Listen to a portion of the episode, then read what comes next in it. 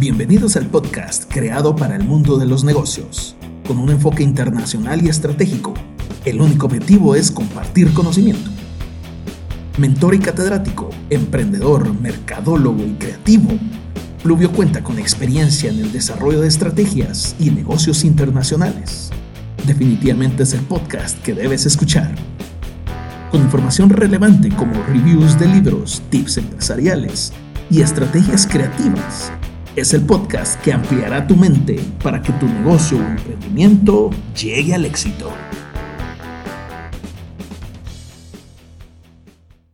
Episodio 14, muchas gracias a todos por estar escuchando, por permitirme llegar a sus dispositivos. Gente, de verdad agradezco sus comentarios, sus buenas vibras, sus recomendaciones, sus sugerencias Gracias, de verdad que me motivan para seguir con este proyecto y poder seguir aportando en sus vidas de emprendimiento, sus vidas empresariales, de negocios. El episodio de hoy, eh, titulado Emprendedor rico, emprendedor pobre. Esta analogía de títulos la he tomado basándome en uno de los libros que más me ha impactado y que me llevó a buscar diversas fuentes de ingreso. Así es, ya lo imaginabas, el libro Padre Rico, Padre Pobre. Creo que el libro es conocido por una gran mayoría. Si sos de los que escucha podcast frecuentemente, probablemente te has topado con el audiolibro, aportes de personas que hacen un resumen o cualquier otra índole, que por cierto, si quieres el libro Padre Rico, Padre Pobre en PDF, mándame un mensaje inbox a Pluvio Dice en Instagram y yo con mucho gusto te lo haré llegar.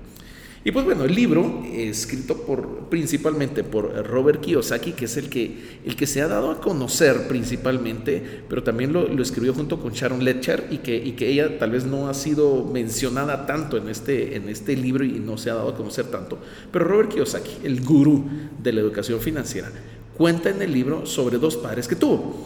Uno, su padre biológico, que le enseñó lecciones de valores y de la vida misma y por el otro lado, el padre de un amigo de la escuela, quien le da lecciones sobre el camino de la vida que Robert decidió tomar, el camino de la riqueza y el éxito.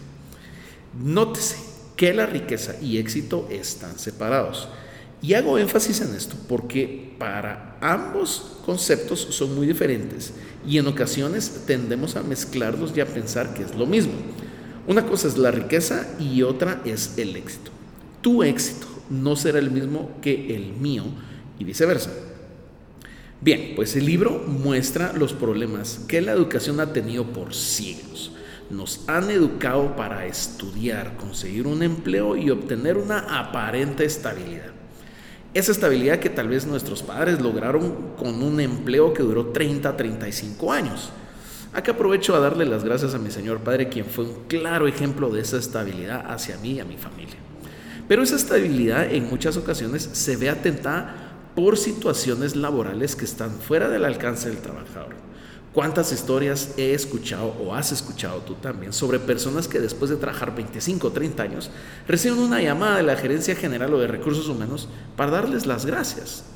En fin, el padre rico de Robert Kiyosaki tenía muy claro eso y sabía que no dependería jamás de una inestabilidad que el sistema tradicional educativo nos ha venido enseñando.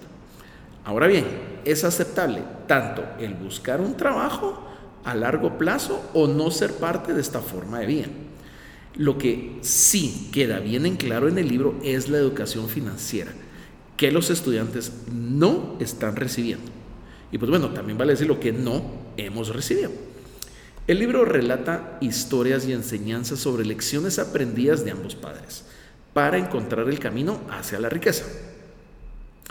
Otra parte del libro que quiero aclarar y dejar plasmada en este episodio antes de entrar al mero, mero tema del podcast es la programación mental que tenemos. Por ejemplo, cuando necesitamos dinero, lo primero que decimos es no tengo dinero. Y este libro busca ponerte la mentalidad de pensar así, ¿cómo consigo dinero? Son dos formas de pensar bien distintas, una con mucho mayor impacto que la otra. Es importante fortalecer nuestra mente para cambiar el pensamiento y educarnos a reconocer que la mente es el activo más poderoso que tenemos. Iré mencionando las lecciones que el libro transmite y luego haré el cambio para la analogía que da título a este episodio. Emprendedor rico, emprendedor pobre. Comencemos con la lección número uno. Los ricos no trabajan por el dinero. ¡Wow! acá empieza la parte filosófica y que podemos pasar horas hablando del tema. Estamos claros que el emprender tiene como fin generar un ingreso, pero también un trabajo. Así es que el enfoque de emprender es más profundo. Te recuerdo mi episodio 10 donde hablo sobre emprender por necesidad o emprender por oportunidad. Ambos tendrán como resultado un ingreso. Pero cuando emprendemos por lo general, tenemos a encontrar soluciones. Y cuando emprendemos por dinero, déjame decirte que te vas a frustrar. Pensando que un mes después de emprender, los ingresos, los dólares y las ventas van a empezar a caer como si fuera lluvia. El pensar en emprender trae retos. Cuando tu emprendimiento empieza a recibir dinero, es decir, que le quedan suficientes ganancias, vas a tener que volver a invertir lo recibido. De esta manera podrás, pondrás a trabajar el dinero para ti y no trabajarás para el dinero. Vean qué interesante esta analogía. Cuando se genera un ingreso, el dinero empieza a sonar la caja registradora. Muchos cometemos el error de gastar más de lo que se gana. No hemos adquirido esa cultura de inversión y eso ocasiona que cuando el emprendimiento se enfrenta a retos donde se tiene que invertir, el emprendedor se desanime, frustre o intimide. ¿De qué retos hablo? Pues hacer una estrategia de marketing, un proceso de innovación, contratar a un asesor financiero o de esos retos que he escuchado en varias ocasiones por los emprendedores que asesoro. Se consideran un cliente grande, el que siempre han soñado, pero les pide 30, 60, incluso 90 días crédito. Pues bueno, esta lección del libro la asimilo a la vida del emprendedor como esas agallas, ganas y nunca rendirse ante las adversidades. Es que será inevitable entrar al Valle de la Muerte, donde vienen todos esos, todos esos retos, en donde el emprendedor por lo general comete el error de proyectar de manera incorrecta sus flujos ocasionando un choque con lo proyectado y la realidad sin prever que el dinero que ingresa es para reinvertir en el negocio. Cierro esta lección con el análisis que Robert Kiyosaki hace sobre la educación tradicional. Es la que nos ha obligado o encaminado a trabajar por el dinero, pensando que ahí está la solución a todo y no nos han educado a que el dinero trabaje por nosotros. Te pregunto, ¿está el dinero trabajando para tu emprendimiento? Bueno, lección 2, la especialización financiera. Antes de continuar, voy a aclarar que no soy ningún gurú o experto en las finanzas, pero sí tengo un plan de ingresos y egresos mensual. Bueno, un presupuesto que trata de guiarme en mis finanzas. Con muchísimo gusto también te puedo compartir esa plantilla que tengo para llevar el control de mis gastos e ingresos. Bueno, habiendo aclarado eso, sigo con la lección 2. La riqueza es como un árbol que se planta y va creciendo poco a poco al abonarlo, hasta que un día el árbol ya no necesita de usted. El tener dominio en los números te dará poder en los negocios. Es indispensable comprender la diferencia entre un activo y un pasivo. Y aquí va a una pura clase de contabilidad 1. Pero un activo es una inversión, un valor genera dinero en tus bolsillos y un pasivo es una deuda, una obligación que saca dinero de los bolsillos. Si tu emprendimiento está generando ingresos decentes, por favor, no caigas a usar ese dinero para adquirir un activo por medio de una deuda. Por ejemplo, no aproveches tu dinero para pagar una cuota de banco pensando que ya tienes un activo en tu poder. A ver, más claro. No uses los ingresos que genera tu emprendimiento para pagar una deuda a X cantidad de meses o años para adquirir la casa o el carro de tus sueños. Recuerda que ese activo será tuyo hasta que hayas terminado de pagar esa deuda. Mientras tanto, no será un activo a tu favor. Ojo con ese dato, por favor. La cuestión no es únicamente ganar dinero, sino aprender a manejarlo adecuadamente. Robert Kiyosaki lanza este consejo para que los emprendedores debiera, que en, la pared de los emprendedores debería estar colgada esta frase para que la podamos ver frecuentemente. Cuanto mayor dinero ingresa a la columna de inversiones, más crece. Más crecen las inversiones, mayor es el flujo de inversiones y mientras no gaste más de sus ingresos, con seguridad podrá volverse rico. Qué interesante esta frase. Lección 3. Ocúpese de su propio negocio. Existen dos conceptos clave en esta lección, profesión y negocio. La profesión es el oficio específico que desarrolla cada sujeto en pro de un negocio. Y el negocio es el resultado y el fin que persigue la profesión. Cuando te preguntan cuál es tu negocio, ¿qué contestas? Dejo la meditación y te empiezo a explicar. Cuando Ray Kroc, el famoso creador de la franquicia de McDonald's, le preguntan cuál era su profesión, él siempre se refirió a que era un vendedor. Vendía licuadoras, más adelante vendió franquicias de hamburguesas, pero su negocio consistía en la acumulación de bienes inmobiliarios. Te sugiero que veas esta película, es realmente fenomenal si sos un emprendedor o estás pensando en emprender. En la escuela nos enseñan a cómo ser un buen trabajador, a cómo ser un buen profesional. Esto pues tiene sus pros y sus contras. Pero muy importante es que si estudiaste cocina, tu profesión será cocinero o cocinera. Pero no te olvides de atender tu negocio. Haz estas diferenciaciones y tendrás otra mentalidad con relación a tu emprendimiento. Lección 4. Los impuestos y el poder de las corporaciones. Es de suma importancia conocer como emprendedores las obligaciones que conlleva tener un negocio. Facturar o no facturar recién, resulta siendo el dilema muchas veces. El emprendedor rico pensará en estar formalizado, cumplir sus obligaciones tributarias y así poder estar bancarizados y poder optar a un crédito para crecer. Crecer con dinero ajeno es una muy buena estrategia, aclaro, y el emprendedor pobre nunca se formalizará estará siempre en ese alto porcentaje del sector informal. Nunca podrá crecer. Ojo, que no estoy diciendo que al pagar impuestos vas a crecer. Es al estar formalizado que te obligas como emprendedor a buscar nuevas formas de hacer negocio. Eso sí, un buen asesor financiero te ayudará a que el pago de impuestos sea el mínimo, obviamente de manera legal y bien asesorado. Es importante que le demos una vuelta a las leyes que rigen el sistema legal, el sistema empresarial y de comercio en nuestros países, para tener una base y una idea hacia qué camino dirigir nuestro emprendimiento. La lección 5 habla sobre los ricos reinventan el dinero.